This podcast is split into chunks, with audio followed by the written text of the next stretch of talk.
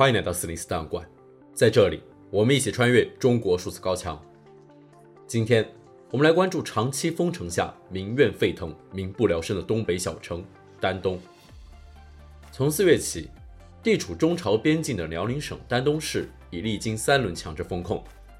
然而，由于地处偏僻，加上言论审查，丹东市民的抗议和呼救并未获得广泛的舆论关注。直到上周，一对黄马妇女在去看病的路上遭到警方拦截，七旬老人掌掴警察的视频被热传，丹东防疫中的种种荒诞和灾难才被推到台前。有评论戏称，老人一巴掌扇开了丹东的疫情，让这座长久以来被忽视的城市终于冲上微博热搜，成为媒体和社会各界关注的对象。一，为什么不让我上医院看病？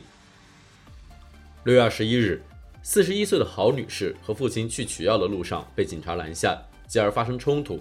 在事后发布的回应视频中，她解释了这次冲突发生的背景。我跟大家说一下六月二十一号晚上五点的情况。我早上一早上去做的核酸检测，然后下午五点去社区开的证明，我就开了两个小时。我要去给我爸爸拿药。因为我爸四月份刚做完肠穿孔手术，还在恢复期，然后他还有三叉神经痛，大家可以上百度上查一下三叉神经痛是有多疼，疼的时候人是不能吃饭、不能说话、不能睡觉的。丹东市已经没有这种药了，我好不容易找朋友托关系从外地把这种药找到了，所以我就上社区开的证明去拿药。从我从我家在新区了，从新区到。到我要去拿药的地方，我已经过了两个岗了，人家都让我过去了，唯独到他这就不让我过，说是黄码就不让过。难道黄码谁规定？哪个条文规定的黄码不让过？那怎么人要是有病，真的要有病就等死了？争执中，这名警察用身体堵住郝女士的车门，郝女士试图回到车内，却遭到警察阻拦，并被推倒在地。怎么了？你不要，你要我怎么怎么了？离我远点，离我远点。你离我远点！我要找我的车，你离我远点。我现在不让你走。你起来，你推我。不让你走。要把我推倒了！你干什么？你干什么？看到女儿被袭击，郝父上前欲掌掴警察，警察随即倒地，捂脸做痛苦状，并回头询问这一幕是否已经被拍下来。大家录吧，录好。对对对对对。之后，在中文互联网上流传的慢镜头视频显示，老人的手并未打中警察面部，只是擦过他的头发。而当时警察这句“录上了没”也被网民大量转发嘲笑。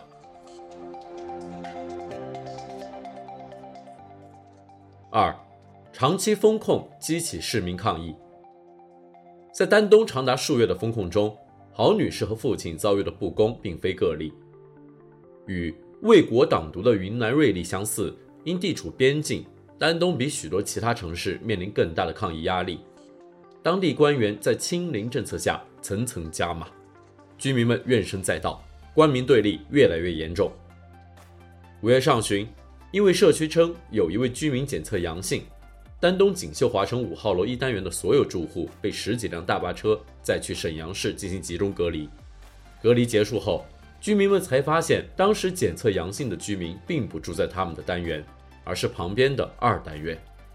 六月十二日，居住在丹东的民间维权抗争记录者卢宇宇发布的几条视频显示，丹东多个小区的居民集会抗议封城，与警察及防疫人员对峙。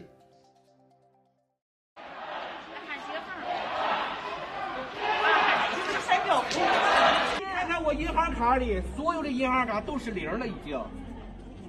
我说过，我的我的母亲早晨给我打电话，告我别上火，妈给你还两个月房贷。我们能不上火吗？我四十多岁，我没和家要过钱。对。我的母亲，我的丈母娘给我打电话，别上火孩子，用妈菜，妈给你还两个月。俺们谁能体会到我们的心？我老母亲在家卧床了，谁给看？你们想要老百姓今天给你。六月十三日，丹东市委副书记、市长郝建军召开民意座谈会，罕见地为政府工作不力之处道歉。短短四天后，丹东市振兴区政府就发布通告，要求辖区内居民不仅要使用省级的健康码，也要注册使用区级的振兴码。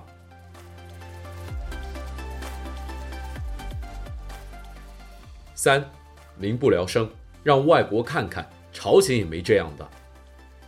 许多当地居民在社交媒体上求助，网友许愿星一八一零说：“快递停三个多月了，封城马上两个月，老百姓没有收入，房贷车贷必须还，小病不给治，胃出血治疗不及时已经离开的大姐，因长期封在家里，心理出现问题，跳楼自杀的太多了，请多多关注丹东疫情。”给热搜，救救丹东的老百姓！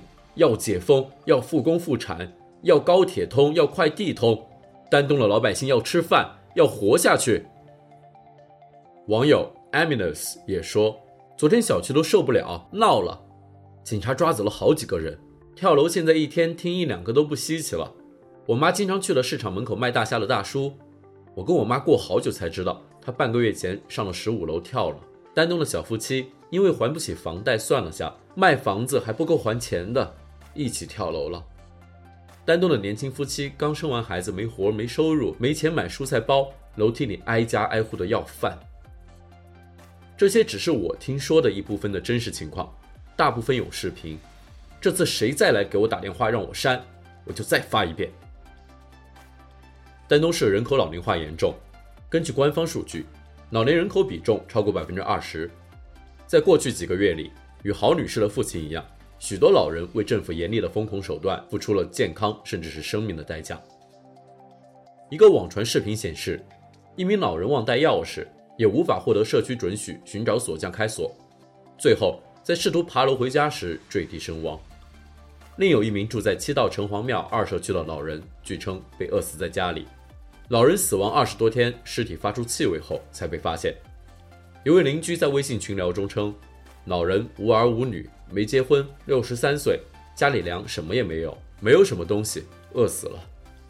在另一则广为流传的视频中，一位七十岁的丹东老人在夜幕中对着空荡的大街和几名警察痛惜而愤怒地要求政府改变政策。七十岁的人没遇到这样的事儿啊，怎么怎么都出不去，给个说法呀，对敌人能怎么样？日本鬼子能怎么样？我们是人民呢，让外国看看，朝鲜哪国家也没这样啊！二十米一个，三十米一道铁丝网，我们是手无寸铁的人民，警察穿着警察服装对人民专政，满街是警察看着老百姓，完救护车救老头老太太，这还是一个正常的社会吗？你们想想，年轻人，你们好好好向这个市长，向这什么什么卫健委反映反映。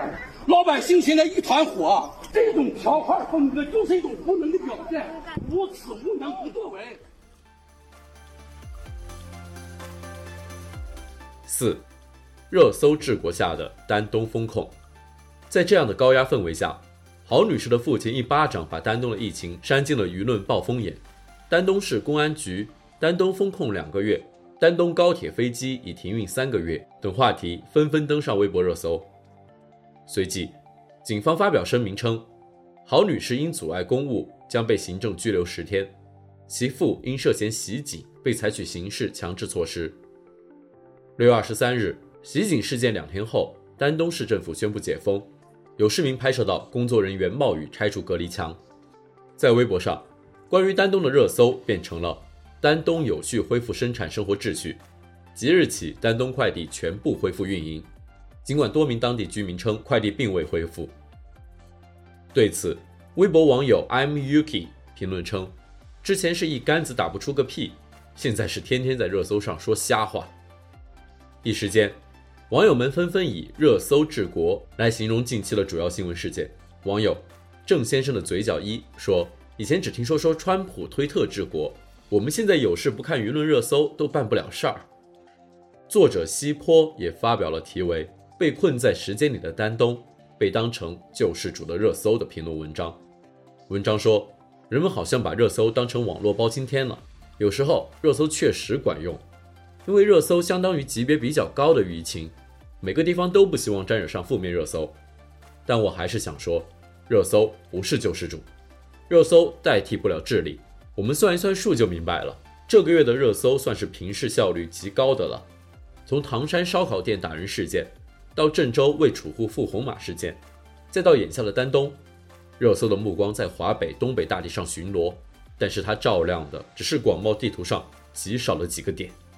一座两百万人口的城市，飞机高铁停运三个月之后，才通过网友反映、媒体报道为众人所知，可能还借了偶发舆情事件的光，这实在令人无法安心。凤凰卫视记者倪晓文在微博转发这篇文章时也回应，他说。恐怕是中国特有的热搜治国，不过舆论的空间终究有限，更何况还有各种风险，最终必须回到法治轨道。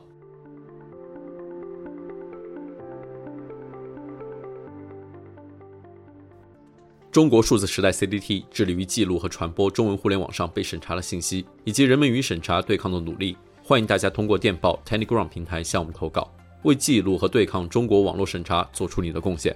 投稿地址请见本期播客的文字简介。阅读更多内容，请访问我们的网站 cdt.media。